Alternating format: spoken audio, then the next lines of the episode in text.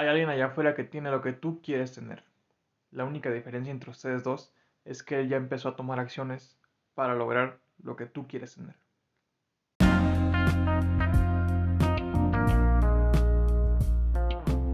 Hola, ¿qué tal mi gente bonita? Ya tenía rato sin subir otro episodio, ya sé, casi 20 días, más de 20 días posiblemente, sí, más de 20 días. Pero aquí estamos nuevamente, si tuve unos pequeños contratiempos, bueno, no quiero poner pretextos, pero ya, ya estamos aquí nuevamente. Bueno, el tema de hoy del que les quiero platicar un poco es sobre los límites autoimpuestos. Seguramente ya han escuchado ese término, seguramente no, posiblemente sí les suene familiar, pero lo que les quiero platicar hoy es pues cómo sobrellevarlos o cómo vencerlos. Pero vamos a empezar primero qué son los límites autoimpuestos. Son, bueno, básicamente es cómo la falta de confianza en uno mismo, el miedo al fracaso y el autosabotaje nos pueden hacer justamente que no alcancemos nuestro máximo potencial. Y entre los límites autoimpuestos más comunes que las personas experimentan con mayor frecuencia se encuentran la falta de confianza en uno mismo que ya mencioné, el miedo al fracaso, el autosabotaje, pensamientos negativos, miedo a lo desconocido y comparaciones constantes con los demás. La falta de confianza en este caso, entrando ya más a profundidad en cada punto, esta puede manifestarse como dudas constantes acerca de la propia capacidad o como una falta de seguridad de las propias decisiones que tomemos en nuestra vida. El miedo al fracaso puede ser esta necesidad o más bien e, este miedo de, decir no, no lo, voy, no lo voy a lograr, ¿no? no voy a poder alcanzar ese objetivo que me propuse. Y puede ser básicamente también por este, evitar nuevos desafíos, ¿no? O no arriesgarse en la vida, ya sea en el trabajo, en las relaciones o en objetivos personales. Puede abarcar muchísimos, muchísimos este, puntos de la vida o áreas de la vida y el autosabotaje puede manifestarse como una tendencia a poner obstáculos en el camino hacia el éxito, ya sea mediante la procrastinación, la falta de seguimiento, la toma de decisiones este, irreflexibles. Y los pensamientos negativos, que es otro también justamente poder ir junto con los demás pasados porque tenemos esta tendencia a centrarse en lo negativo y a subestimar las propias habilidades y logros que podemos alcanzar. El miedo a lo desconocido va muy de la mano con el miedo al fracaso, porque como vamos a ir a un lugar donde no nos sentimos cómodos, donde no está nuestra zona de confort, nos da miedo fracasar. Pero eso es lo divertido.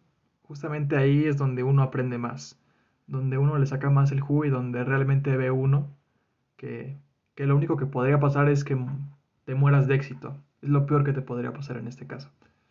Y las comparaciones constantes con los demás seguramente te ha tocado en la carrera, en la vida, en casa, en familia. ¿Cómo te comparan, no? De tu hermano es mejor o, ese compañero saca mejores calificaciones, es mejor que tú. Le echa más ganas, ¿no? O hace mejor su trabajo. Esto puede manifestarse como una tendencia para compararse constantemente con los demás, incluso tú mismo sin que te lo hagan ver. Pero recordemos que cada quien tiene caminos diferentes y objetivos distintos. Cada quien sigue sus propios caminos y lo único con lo que te debes comparar es con tu yo de ayer, ni nadie más.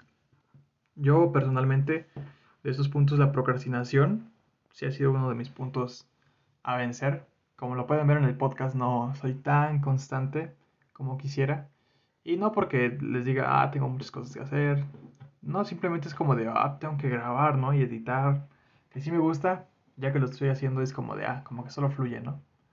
Pero al principio es así como de, oh, fuck. Pero detrás de cada procrastinación hay un miedo.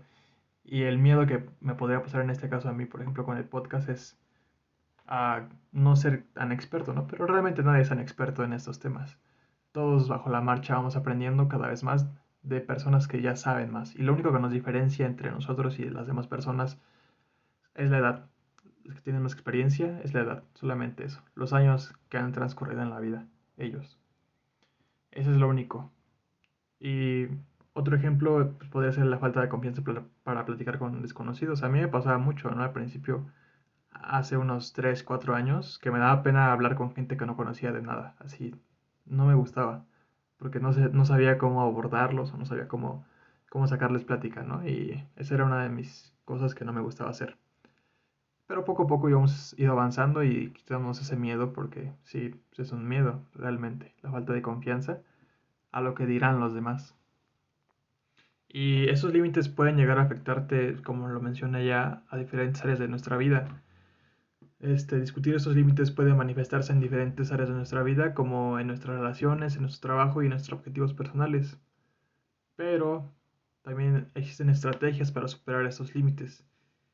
Y las que les quiero platicar el día de hoy son básicamente cómo superar los límites mentales y emocionales. Y uno es practicar la meditación y la visualización. Estas técnicas pueden ayudar a reducir el estrés, mejorar la concentración y aumentar la claridad mental, lo que puede ayudar a superar los límites mentales y emocionales. Aprender a manejar el estrés puede ser una de las principales causas de los límites mentales y emocionales, el no poder manejarlas.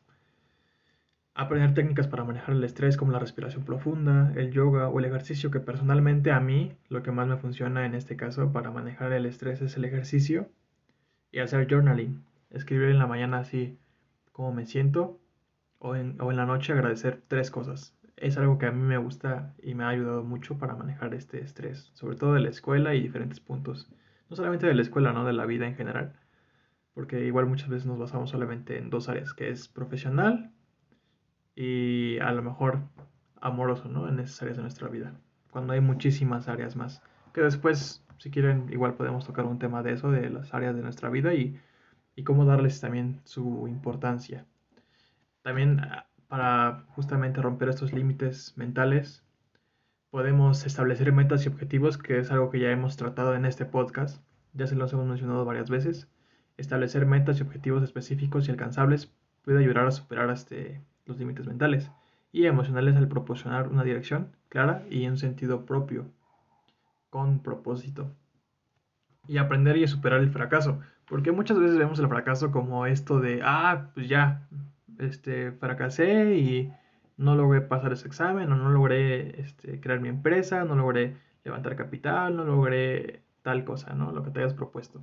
Y crees que con eso ya no vas a poder lograr los demás objetivos de tu vida. Cuando no, solamente los fracasos es ver en qué me equivoqué, qué me faltó hacer y componer eso y avanzar, seguir avanzando, porque cada fracaso que tengamos en nuestra vida va a ser un aprendizaje. Y si no lo ves de esa manera, será muy complicado que sigas avanzando. Pero aprender y aceptar y superar el fracaso es clave en la vida. Y buscar apoyo. Buscar apoyo de amigos, familiares y profesionales puede ayudar a superar los límites mentales y emocionales al proporcionar una perspectiva fresca y una red de apoyo emocional entre mis metas de este año está ir al psicólogo, no porque necesite así de que, ah, necesito ir al psicólogo, pero porque esperar a estar mal para, para ir, ¿no? Siempre el apoyo psicológico es de gran, de gran ayuda en la vida, porque en algún momento, cual, bueno, cualquiera que estemos aquí, tendremos algún tropiezo fuerte en la vida y ahí es donde realmente vamos a tambalear. Y si no tenemos los pies firmes sobre la tierra o sobre nuestros cimientos, que justamente pueden ser desde lo mental, espiritual, todo esto, no vamos a poder superar esos, esos fracasos fuertes. Pero básicamente son estos. Como les digo, a mí me funciona mucho el hacer ejercicio y el journaling, escribir. Escribir ayuda mucho para visualizar justamente esto. Y, en, y es lo que me ha funcionado. Y un resumen rápido, cómo superar los límites mentales, visualización, y meditación. Visualización de qué quieres lograr, meditar para estar presente. Y cómo manejar el estrés de esto, ejercicio, journaling. Principalmente para mí. Y también podemos apoyarnos de demás personas de tu círculo cercano, tu red de apoyo. Pero te invito a que reflexiones sobre todo eso que te he dicho, que identifiques tú las áreas en las que tienes que trabajar, en dónde te está fallando y dónde quieres mejorar. Les agradezco que me hayan escuchado nuevamente en un episodio más y espero que sigamos viéndonos en próximos episodios que estaré subiendo, espero de manera más constante para poder seguir para poder seguir creciendo en este canal. Muchas gracias y nos vemos en la próxima. Adiós.